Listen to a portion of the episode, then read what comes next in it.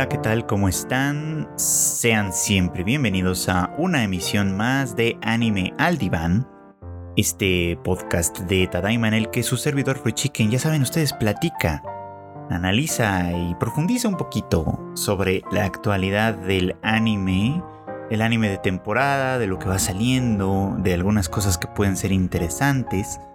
Y bueno, después de un fin de semana de locura y de mucha emoción, traigo para ustedes comentarios sobre el más reciente estreno, pequeño avance, un poquito de pasos adelante, muy literalmente, de Attack on Titan, The Final Seasons, The Final Chapters, como ha venido en llamarse esta nueva etapa. La verdad es que no he tenido oportunidad de ponerme al corriente con muchas otras cosas, así que decidí darle eh, pues prioridad a esto antes de que se nos vaya el, el tren del, pues el tren del mame, digamos. y, ya, no, ya no sea tan interesante platicarlo, porque además, bueno, pues tengo entendido, por, ahí me estoy enterando, que eh, la siguiente parte de esto va a llegar hasta la temporada de otoño, así que pues en realidad todavía nos queda mucho rato de espera antes de ver ahora sí los últimos momentos de esta saga que ha tenido en vilo a tantísima gente por tantísimos años ya. Y que bueno, pues en este episodio especial, como uno de los episodios finales, ahora sí finales de esta, de esta historia, hay algunos temas que me parece relevante destacar y discutir. Primero que nada quiero, eh, eso sí, de, eh, destacar el, pues el trabajo ¿no? que Mapa hizo con esta etapa creo que a diferencia de otras, eh, de, otras anteriores de eh, ediciones, digamos, de, las distintas partes de The Final Season, esta les quedó bastante bien en el terreno técnico, ¿no? La animación se ve espectacular, la música también funciona a las mil maravillas con las secuencias que son, pues, tétricas en general, bastante aterradoras desde muchos puntos de vista. Eh, creo que cumple muy bien con su propósito, ¿no? De mostrar cómo, pues este mundo, ¿no? Que conocíamos o que más o menos conocimos durante algún, durante el desarrollo de esta historia, pues ha cambiado y va a cambiar para siempre. Eh, y todo pues en virtud básicamente, ¿no? De este, mm, pues de este llamado eh, bueno, todo el mundo le llama retumbar. A mí la verdad es que esa traducción me parece muy desafortunada. Entonces lo dejaremos en Jin Arashi, nada más porque no me, nada más porque me disgusta menos, digamos, este, esta palabra en japonés que va un poco como de aplanar la tierra, de, de, pues sí, básicamente, ¿no? De, de, aplanar la tierra, que es muy literalmente lo que están haciendo, ¿no?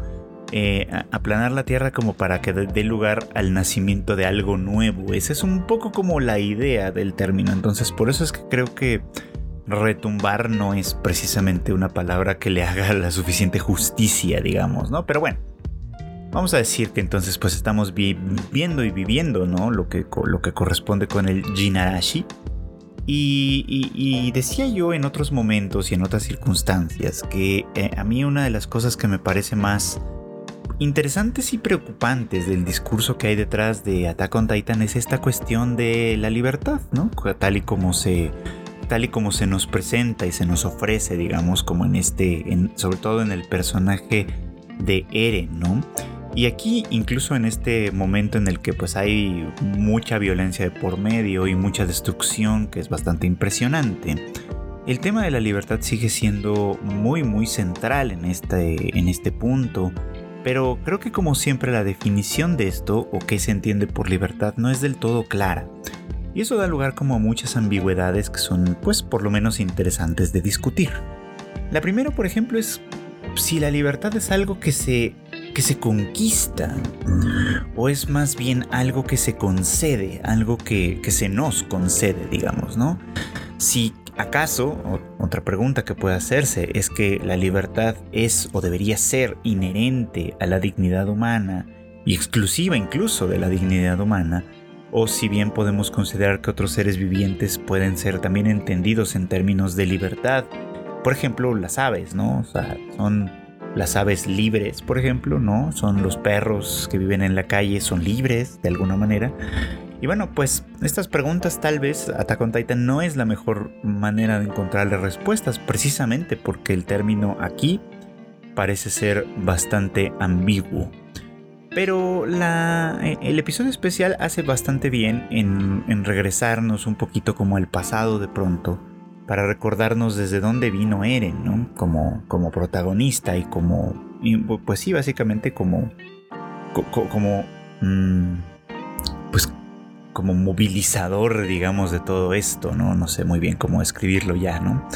Y recordaremos eso, eso me parece interesante, ¿no? Recordaremos que muy en el pasado, cuando era niño, cuando él y Armin examinaban este libro prohibido, ¿no? Que les hablaba de todas las maravillas del mundo más allá de las murallas, ¿no? Un mundo lleno de, eh, pues, de bosques, de mares, de eh, tierras heladas, de desiertos, de cosas que por supuesto ellos no conocían, porque vivían encerrados detrás de las murallas, ¿no? Haciendo también una, una suerte de metáfora, ¿no? De, de gente, una, suerte de idea, pues tal vez no de metáfora, pero sí una suerte, una imagen, vamos, ¿no? Donde la gente vive completamente aislada, ignorante del mundo, ¿no?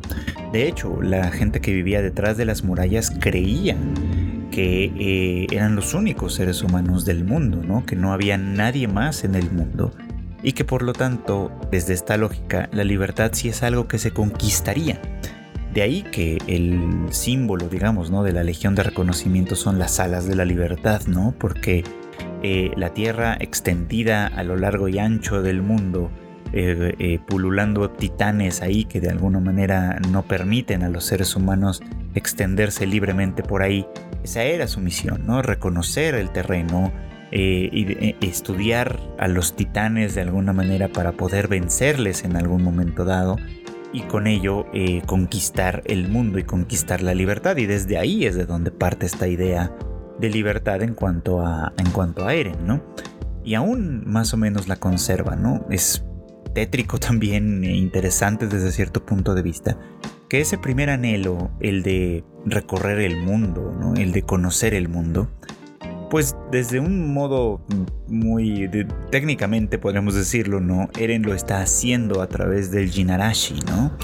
A través de esta marcha de los titanes, de alguna manera va precisamente conociendo y reconociendo ese mundo que anhelaba que no solo está lleno de distintos terrenos y de distintos ambientes y de animales desconocidos y de todo esto, sino que también está lleno de otras personas, de otras gentes, de, otros pueblos, cuyos intereses y maquinaciones y demás pues se oponen al final del día, o al menos esto es lo que se nos dice a lo que pues los, los habitantes de la isla, los habitantes de las murallas, pues no, están buscando. Hay toda una historia detrás que, pues obviamente si ustedes ya conocen Attack on Titan, pues seguramente están más que informados de ello, ¿no? Y que de alguna manera eh, esta historia justifica un conflicto sin final, que es justamente lo que Eren está tratando de terminar de una vez y para siempre, ¿no? A través del Jinarashi, a través de la, del exterminio indiscriminado de todos los otros, de toda otredad desde ese punto de vista, digamos, ¿no? Eh, él espera conseguir o adquirir, ¿no? Toda una libertad, digamos, ¿no? Que va, una libertad pura y grande. Simbólicamente hablando, desde cierto punto de vista, tengo que decirlo, me parece como una cuestión muy, muy infantil, ¿no? Digo psicológicamente hablando porque decía yo hace un rato que este, esta vida dentro de las murallas bien podía entenderse quizá como una suerte de metáfora, ¿no? Psicoanalistas hablarían quizá de, la fantasía del bebé, ¿no? De ser el rey, el controlador único del universo, ¿no? Y que es básicamente la fantasía eh, bajo la que vivían los habitantes de la muralla, ¿no? Protegidos en este, e, e, en, este círculo concéntrico, ¿no? Donde, pues sí, podríamos decir que a lo mejor, desde cierto punto de vista, podríamos equipararlo como con el útero materno, ¿no? Donde de alguna manera se está protegido, se puede desarrollar un cuerpo que de alguna manera un día tiene que romper con esta muralla y salir a conocer el mundo, ¿no? Y este conocimiento del mundo originalmente, pues desde el punto de vista de un niño muy, muy chiquito, muy recién nacido, muy etcétera, pues es un mundo que puede ser amenazador, sí, pero que sobre todo es desconocido y, que en este desconocimiento, de alguna forma, la fantasía que puede existir, pues puede ser de diversas índoles, ¿no? Esto no es científico ni nada, por supuesto, estoy hablando más bien como de una manera de concebir el mundo, ¿no? En la cual, pues sí, efectivamente, ¿no? Nuestro mundo se va ampliando a medida que lo conocemos pero eh, ese primer mundo que tenemos al alcance, ese pequeño primer mundo que tenemos al alcance una vez que salimos, digamos, una vez que rompemos con nuestra con esta muralla metafórica, digamos, sigue siendo un mundo pequeño, sigue siendo un mundo eh, que no lo abarca todo, que no lo que no lo ha recorrido todo de alguna manera y que por supuesto que no puede conocerlo todo, pero que ciertas cosas pueden hacerle sentir a uno cierta seguridad, cierta eh, pues como que tiene los pies puestos en suelo firme de alguna forma y que tiene cierto control de ello, ¿no? Y que cuando las cosas no son exactamente lo que uno quiere o lo que uno cree de que deberían ser, ¿no? Pues entonces viene pues un gran berrinche, ¿no? O sea, cuando que, que siempre decimos esto, ¿no? Si ustedes han visto, ¿no? Cuando pues cuando los padres de familia educan a niños, etcétera, pues mucho de lo que dicen es, que hay que ponerles límites, ¿no? Hay que, hay que decir, hay que darles, hay que explicarles, pues, que bueno, y ahí vienen las mil cosas, ¿no? Que hay horas para comer y que hay horas para dormir y que hay lugares específicos para ir al baño y que hay reglas de convivencia y muchas de ellas son implícitas que, que limitan de alguna forma su conducta y su actividad, que ya no es el bebé que podía hacer lo que quería, ¿no? Que podía mearle encima a los papás y aventar los juguetes y tirar la leche y no le pasaba absolutamente nada, ¿no? Sino que a medida que crece va teniendo que sujetarse, vamos, ¿no? A ciertas cosas que le constriñen en ese terreno y que de alguna manera le van dando forma, ¿no? Por eso hago esta equiparación aquí, ¿no? Porque al, al, al Eren salir al mundo de esta forma tan violenta como es el Jinarashi de alguna manera, pareciera como que está reescenificando esta escena en, una circunstancia muy magna, ¿no? Descubre que el mundo no está realmente a sus pies, que el mundo realmente no obedece a sus necesidades y a sus expectativas, etc. Y lo que decide, pues esencialmente es destruirle, ¿no? Es, es destruirle porque no se cuadra, ¿no? Porque no funciona con sus propias reglas, porque no, obedece, digamos, ¿no? A su. A, sus propios designios, ¿no? Y hay una justificación, obviamente, ¿no? Hay una justificación que, que, es más compleja que esto, que va de lo social, que va de la guerra, que va de lo político, que va de muchos otros temas, por supuesto, ¿no? Lo que de alguna manera aquí estoy señalando, porque me parece importante, es que la libertad que buscaba Eren y que venía desde este origen de conocer, conquistar y reconocer el mundo, vamos, ¿no? Eh, se ve eh, limitada pues por un mundo más complejo que el que él imaginaba en esa, en esa tierna infancia de alguna forma, ¿no? Y en vez de, aceptar esa complejidad y tratar de eh, negociar con esa complejidad y de alguna manera buscar su propio lugar en el mundo, eh, aprovechando básicamente que ya no está solo, que además tiene pues poder de su lado, que tiene de alguna manera cosas a su favor. Lo que decide es lo que pues decidiría un niño muy pequeño, ¿no? La libertad absoluta de que nadie se le oponga en ningún sentido de alguna forma. Y eso es por eso que me parece interesante. Eh, otra forma de ver esta secuencia, que también creo que vale la pena poner en la mesa, es un poco como una, una postura eh, divina, digamos, ¿no? Eh, de pronto toda este, esta secuencia me recordaba un poco como al Dios del Antiguo Testamento, que pues ustedes quizá recordarán por muchas historias, ¿no? En las cuales la furia, ¿no? La ira divina por el pecado de sus, de sus creaciones, digamos, se manifiesta en destrucción, pues a veces totalizadora, como en el caso de el gran diluvio universal, que ustedes recordarán seguramente de esas historias que les contaban cuando iban a hacer la primera comunión o yo qué sé, ¿no?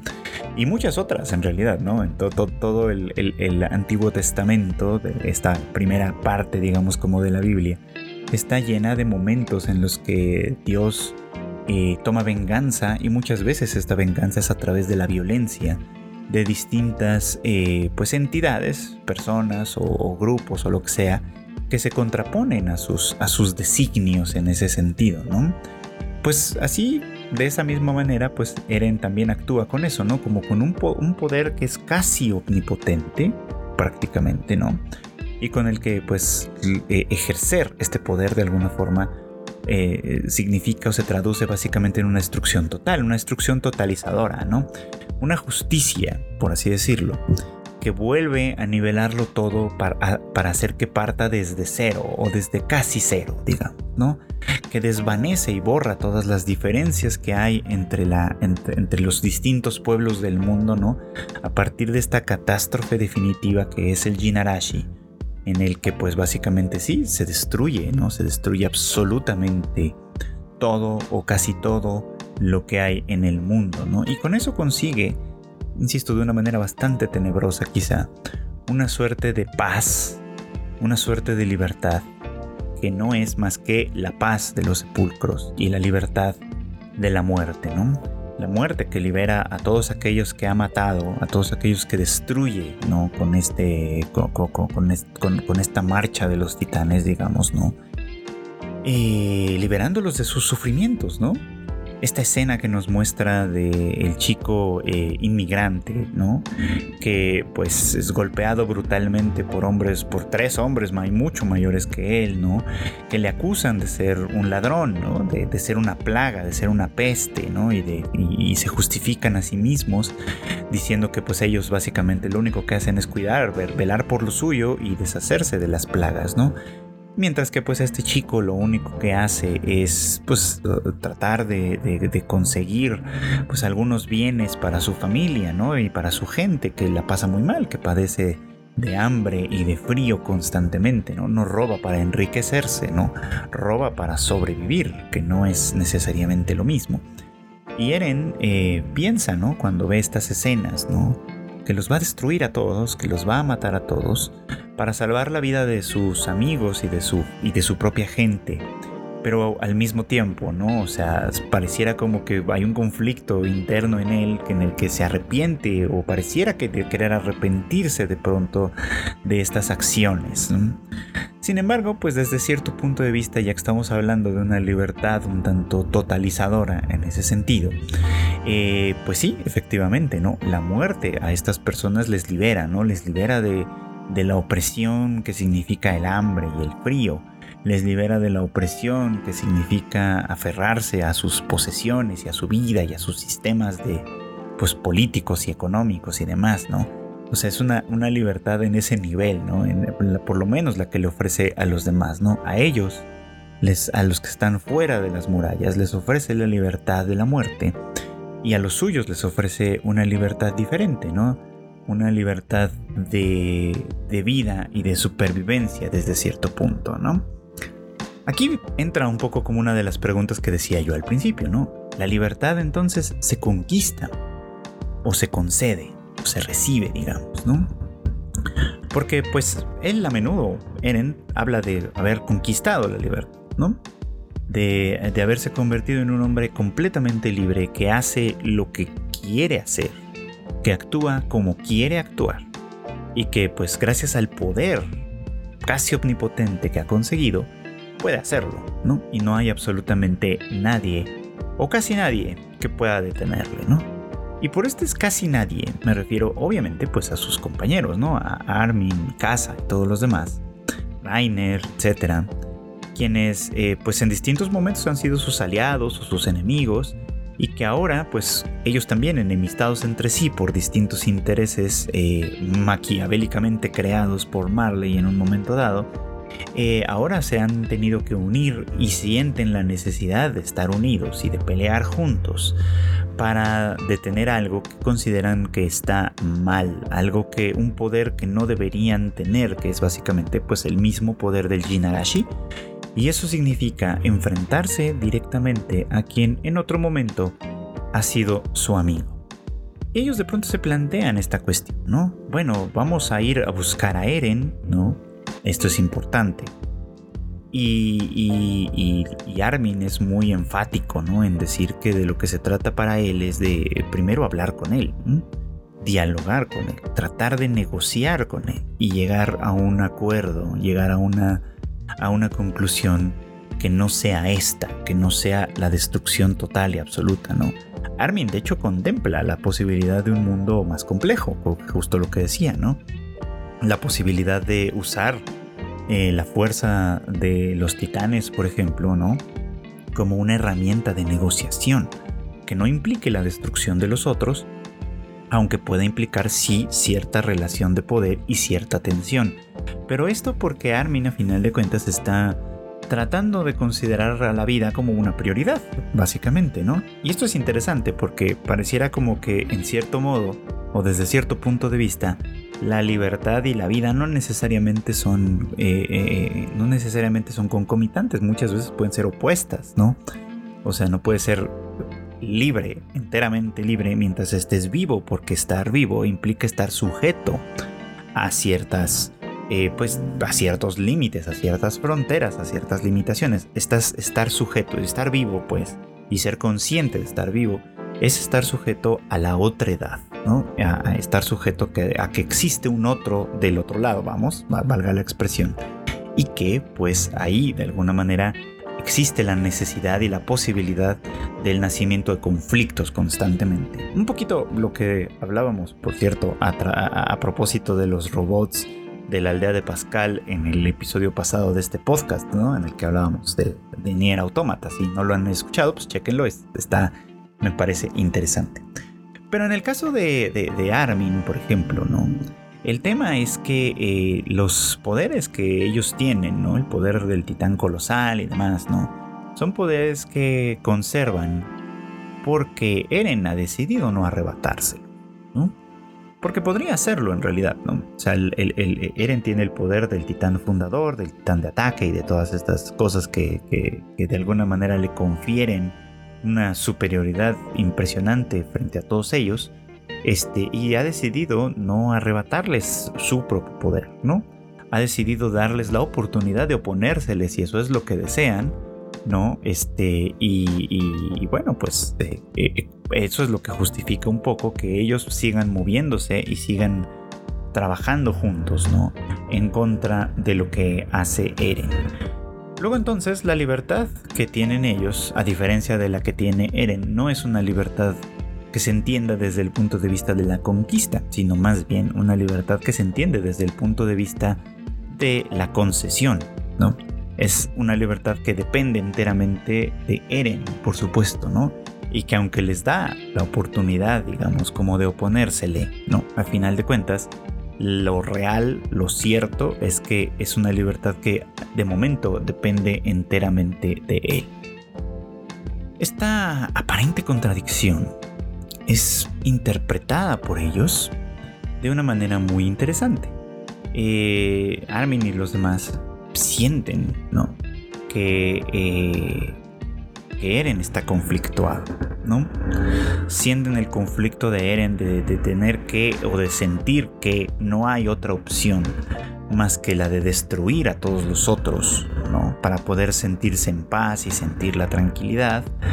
Esto y, y con ello, ¿no? Pues lo que, lo que, lo que resulta de alguna forma, ¿no? Pues es un conflicto en el que él no quiere convertirse en un asesino, pero tiene o siente la necesidad de serlo. Y ellos piensan que el hecho de que, de que les haya dejado sus poderes, de que les haya dejado de alguna manera en libertad para hacer lo que quisieran con ellos, incluso ponérsele, por ejemplo, es un reflejo de un deseo, eh, pues tal vez no del todo inconsciente, ¿no? El deseo de ser derrotado, de ser detenido, ¿no? Un deseo de que ellos sean quienes puedan contradecir. Y bueno, pues esto resulta interesante también desde otros puntos de vista, porque en toda esta conversación a mí me llamó mucho la atención cómo varios de los personajes eh, viven todo esto como desde el punto de vista de la culpa, ¿no? Eh, y la culpa, ¿no? Es una de sus principales motivaciones. Se sienten culpables, ¿no? Por haber, eh, por ejemplo, Hanji lo dice, ¿no? Como por no haber sido capaz de mostrarle a Eren que había esperanza, ¿no? Por ejemplo, ¿no? Eh, como ella, pues hay otros, ¿no? Que piensan de pronto, si hubiera hecho esto o si no hubiera hecho esto, tal vez las cosas habrían sido completamente diferentes, tal vez todo habría sido de una manera diferente, distinta.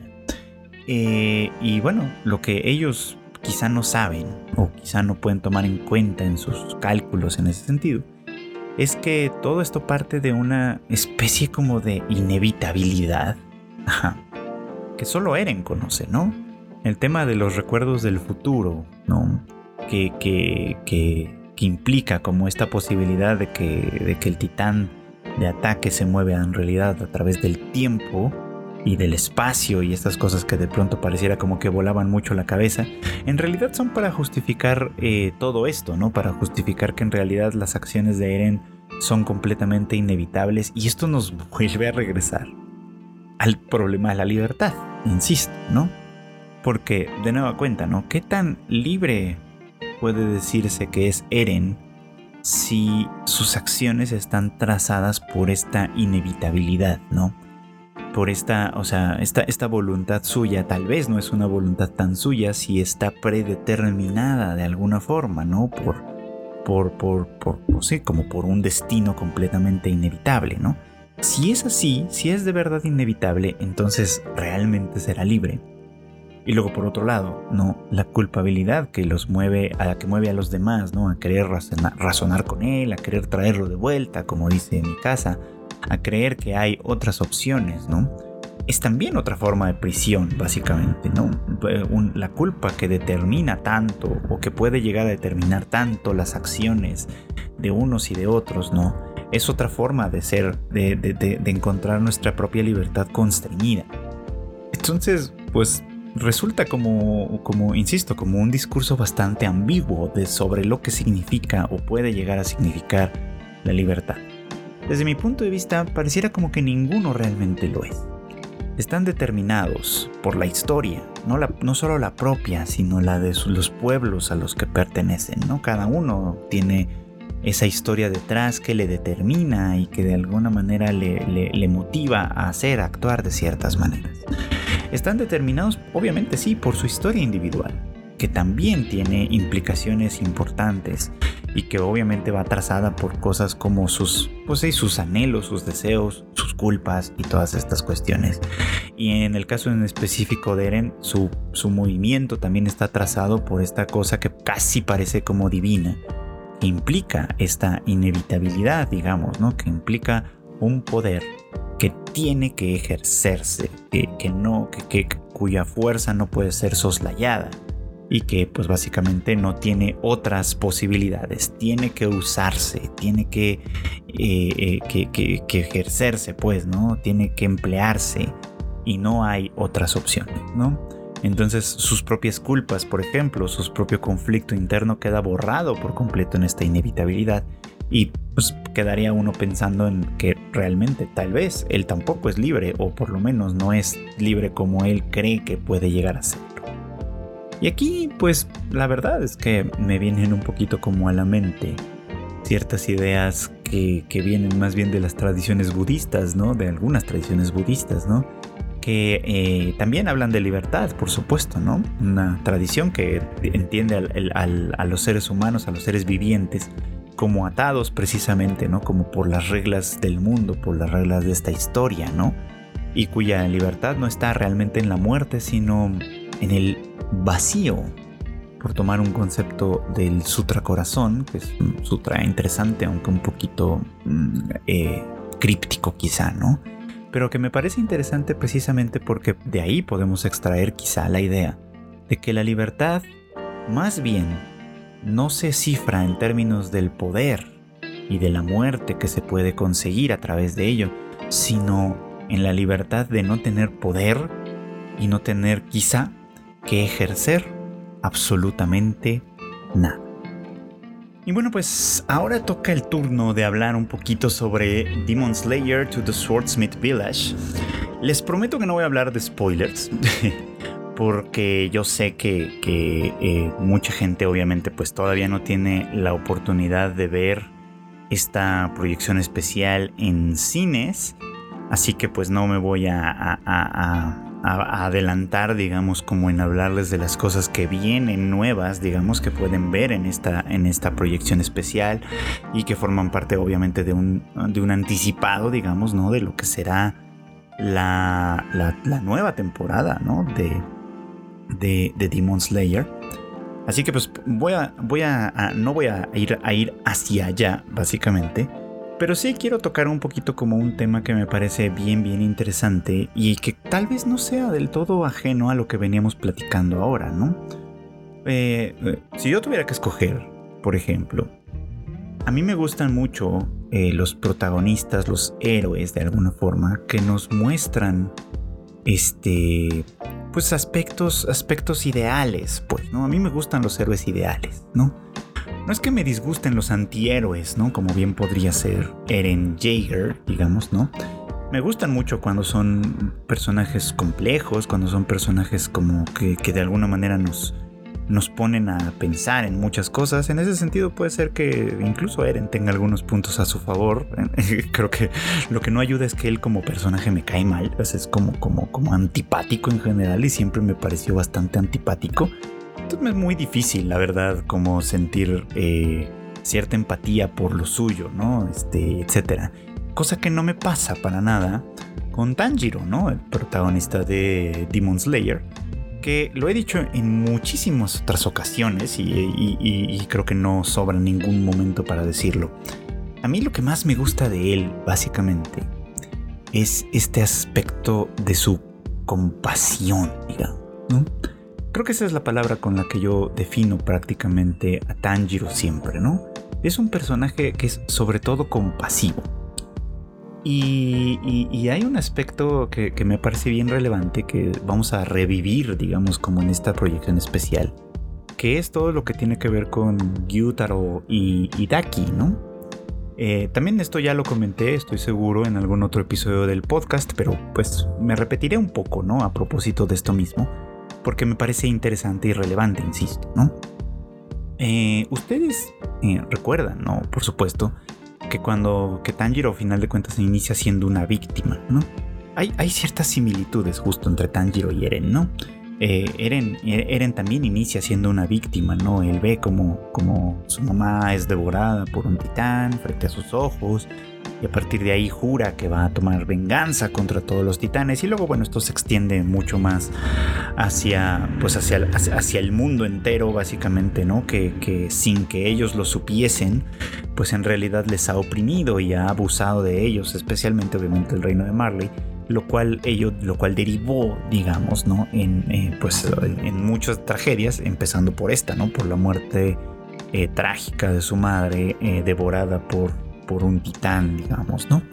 Y Tanjiro pasa por, un, por una tragedia muy semejante, ¿no? Él inicia precisamente, ¿no? Su, aventura, su viaje, a partir de convertirse en una víctima, en la, bueno, pues a partir de que su familia es asesinada por Muzanki Butsuji y que esto, pues esto no solo lo deja pues básicamente huérfano por completo, ¿no? Y, casi prácticamente solo en el mundo, sino que lo deja con una carga muy peculiar que es la de Nezuko convertida en demonio, que pues bueno, pues implica, ¿no? La, es un, anhelo, un deseo de preservar, aunque sea algo, ¿no? Algo, algo, algo de, de este, de esta familia que lo había hecho tan feliz, ¿no?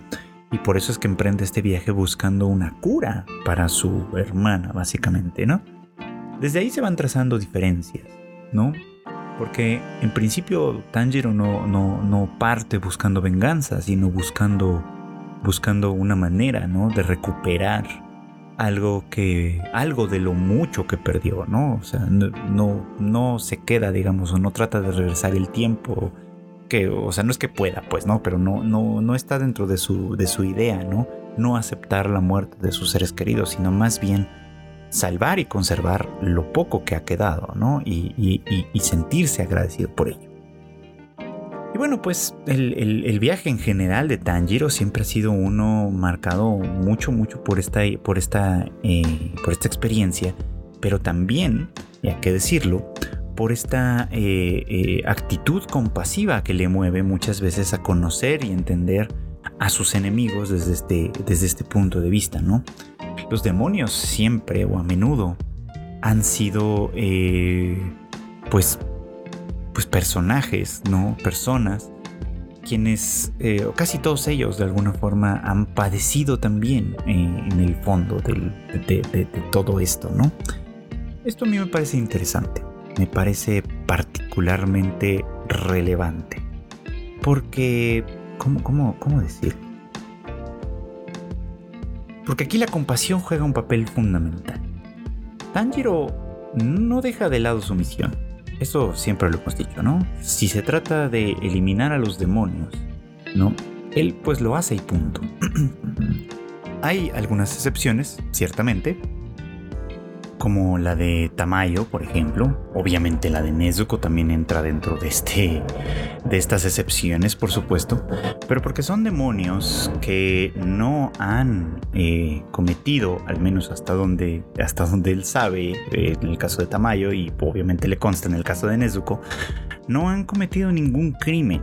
Mm, han sido convertidos en demonios, sí, por una razón que no pidieron no buscaron pero no han cometido ninguna de estas acciones que les convertiría básicamente en unos, pues sí, en unos criminales, en, este, unos pecadores, digamos, en este sentido.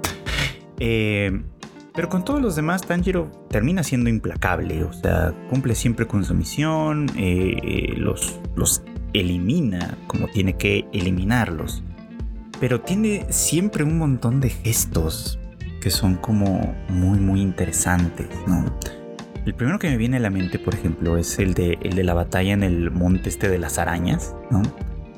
Cuando eh, una, entre una de ellas se enfrenta a la que representa el papel de mamá. ¿Se acuerdan que este demonio que, que gobernaba de alguna manera esta, esta, esta montaña era uno que pues había formado una especie de familia, ¿no? Con otros demonios, ¿no? Eh, escenificando como un anhelo propio, ¿no? Un anhelo personal, un poquito, sí, un poquito patológico, digamos, ¿no?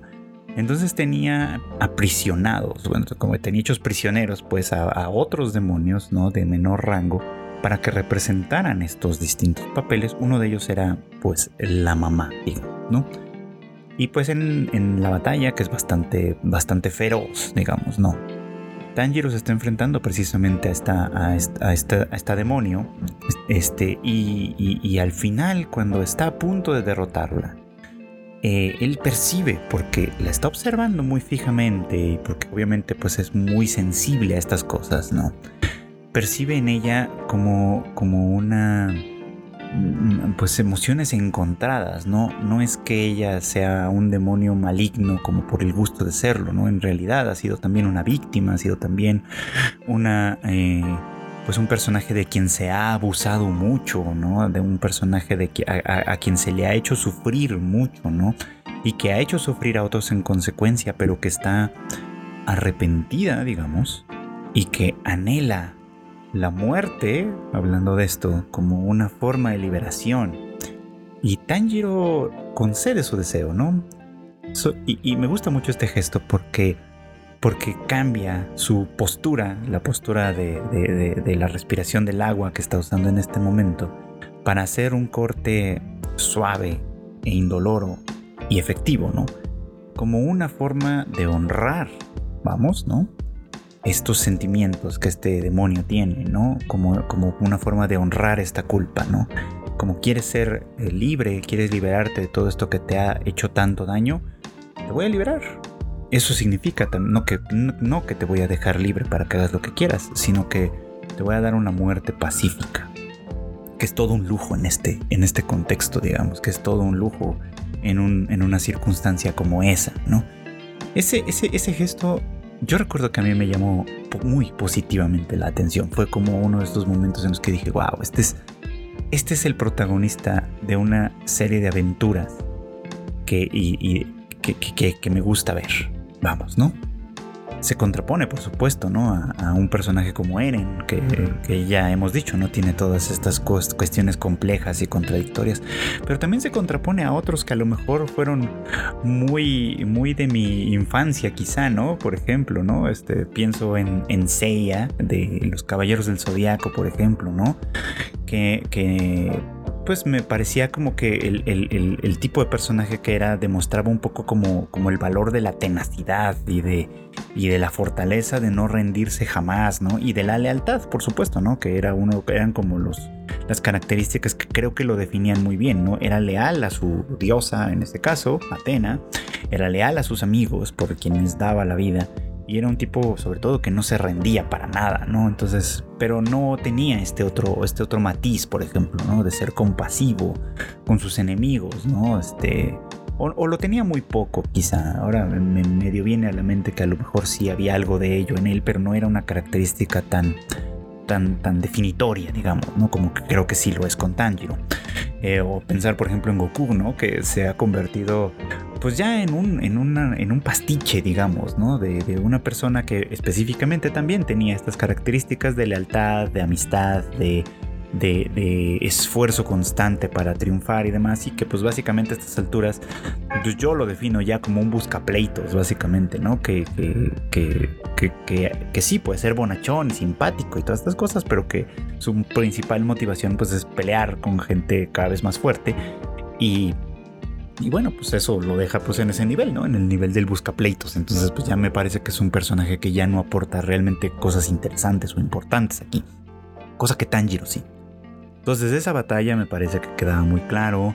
Desde eh, obviamente la batalla en, en, Train, en Mugen Resha, este también tiene como algunos elementos en ese sentido, por ejemplo, ¿no?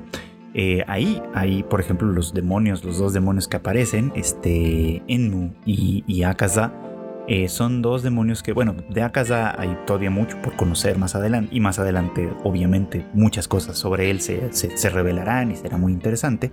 Pero por ejemplo, Enmu era el tipo de demonio que disfrutaba la vida del demonio, que disfrutaba ser este tipo, eh, pues ser esta, esta clase de persona, por ejemplo, ¿no?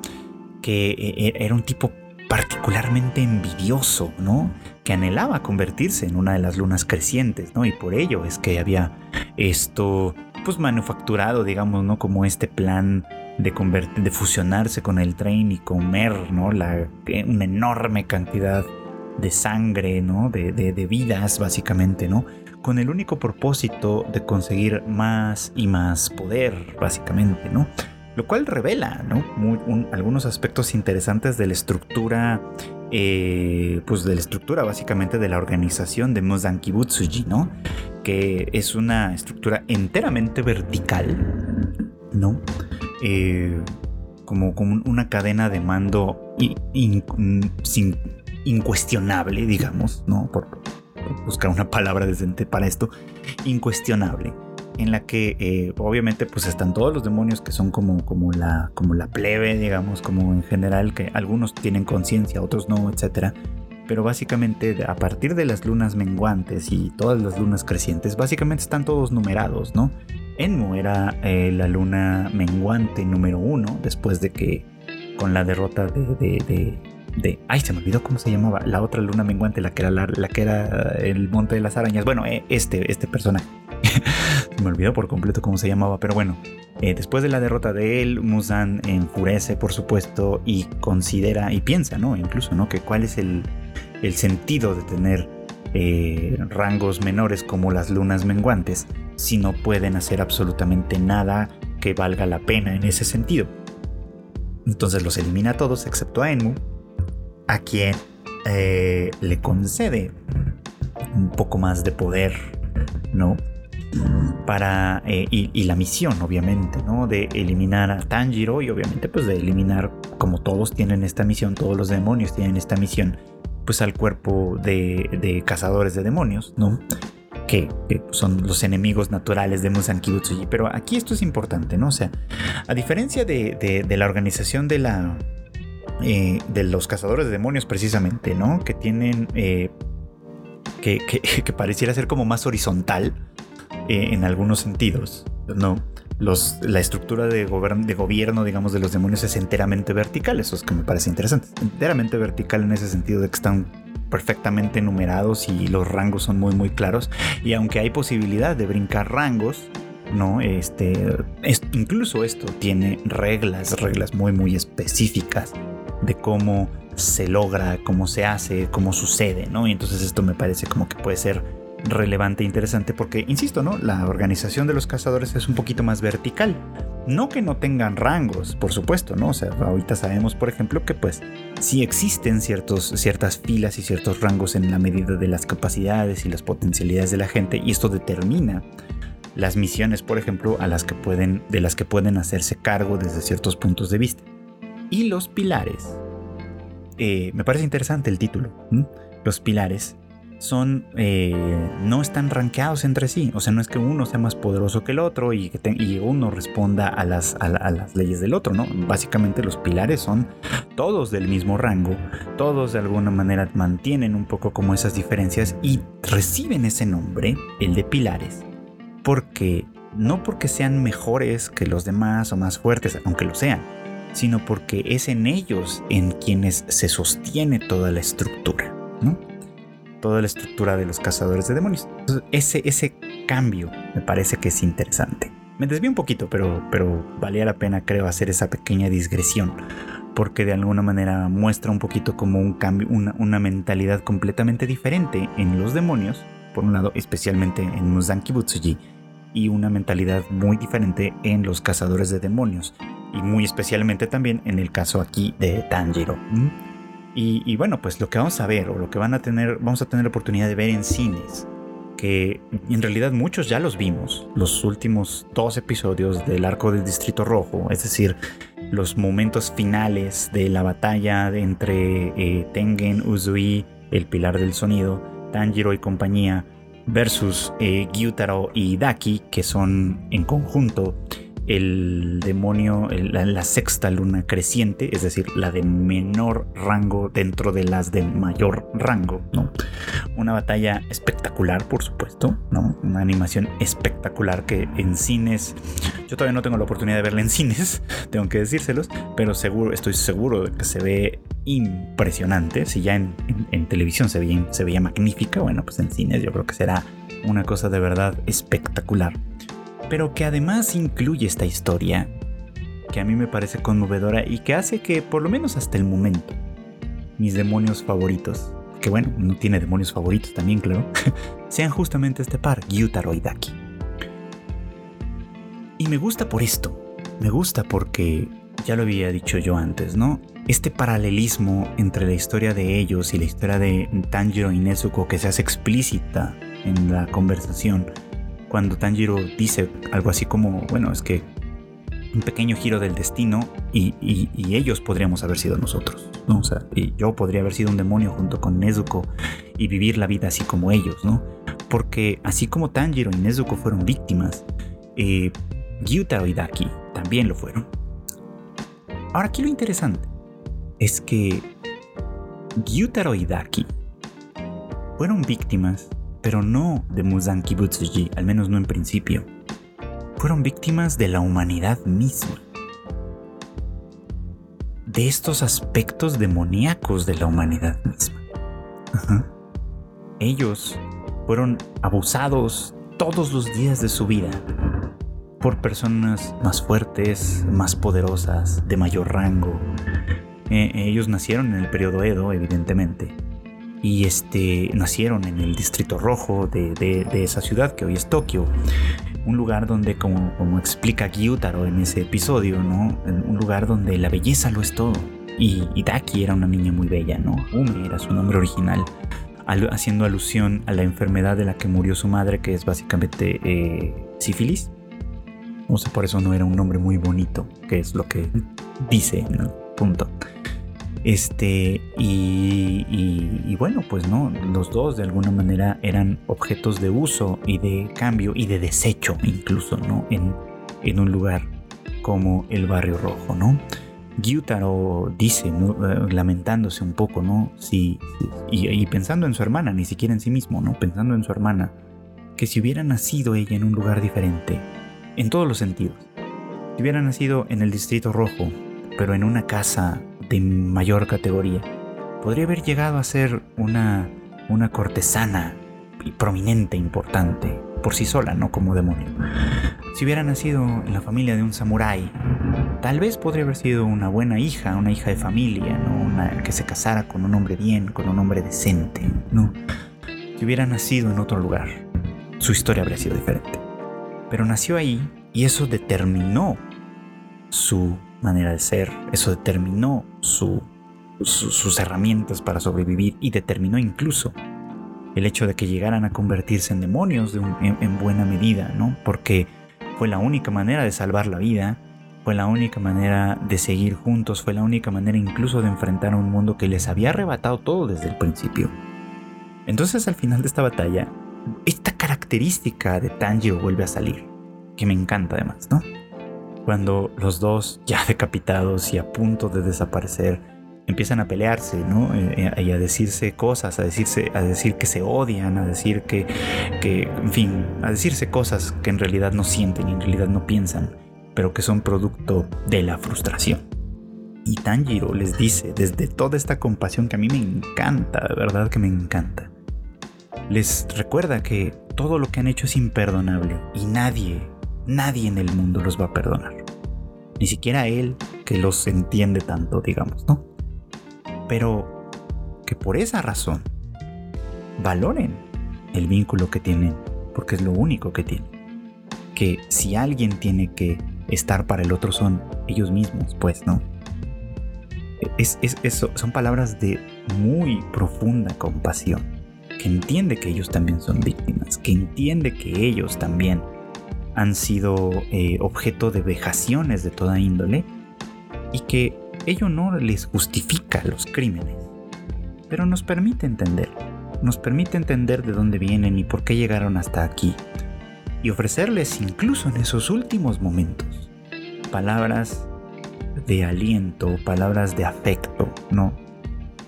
No porque Tanjiro les tenga cariño, ¿no? Sino porque entiende que antes que ser demonios fueron personas. Y que básicamente se convirtieron en esto no solo por sus propias decisiones, que importan mucho, ¿no? Desde luego, sino por un mundo que en cierto modo los empujó a ello. Entonces es un contraste bien interesante. Tal vez eh, eh, eh, Demon Slayer no lo hace de una manera tan, ¿cómo es? Tan grandilocuente, argumentalmente hablando, digamos, como Attack on Titan lo hace, ¿no? Eh, tal vez pareciera un poquito más sencilla, un poquito más simple, ¿no? Tal vez incluso el hecho de que esté pensada quizá o dirigida o por lo menos tenga mucho atractivo en personas más jóvenes, lo hace de alguna forma distinto al, nivel argumentativo que pretende tener Attack on Titan. Pero me parece que tocan temas muy semejantes. Me parece que tocan eh, de pronto elementos, elementos en paralelo y la manera en la que los tocan y la manera en la que su respectivo protagonista los aborda y la manera en la que resuelven estos problemas me parece que hace toda la diferencia y me parece también que vale la pena destacarlo siempre. Entonces, aquí es un asunto, eh, pues sí, puede ser de preferencia, puede ser de gusto, puede ser lo que ustedes digan, pero que creo que para mí esa diferencia hace, pues, por así decirlo, por usar esta expresión, toda la diferencia. Y bueno, pues esto fue todo por hoy. Muchas gracias como siempre por acompañarme en el anime al diván. Este, este, este, par de semanas han estado atropelladas un poquito, pero ya la próxima semana espero poder retomar la conversación sobre otras series. Tengo el pendientazo de hablar de lo que ha pasado en Vinland Saga, que también podría haber sido bastante pertinente, pero no he tenido la oportunidad de ponerme bien al corriente. Así que pues espero retomar esta conversación un poquito más adelante.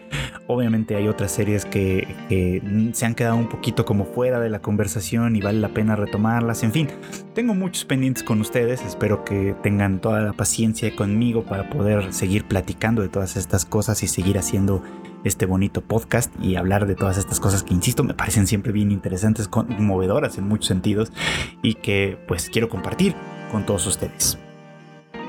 Eh, no me quiero despedir sin antes recordarles que pues aquí en Tadaima tenemos contenido para ustedes principalmente el Tadaima Live que ahora se hace los jueves en punto de las 9 de la noche en nuestros canales de YouTube, de Twitch y de Facebook. Este, eh, ahora, pues eh, este, este jueves, es decir, el día de mañana, si están escuchando el podcast el día que salió, ya nos podrán ver Así que pues ahí tendremos todo el chisme de, lo que pasó detrás del escenario del Demon Slayer World Tour con la presencia de Natsuki Hanai, así que no se lo pierdan, va a estar bastante bueno.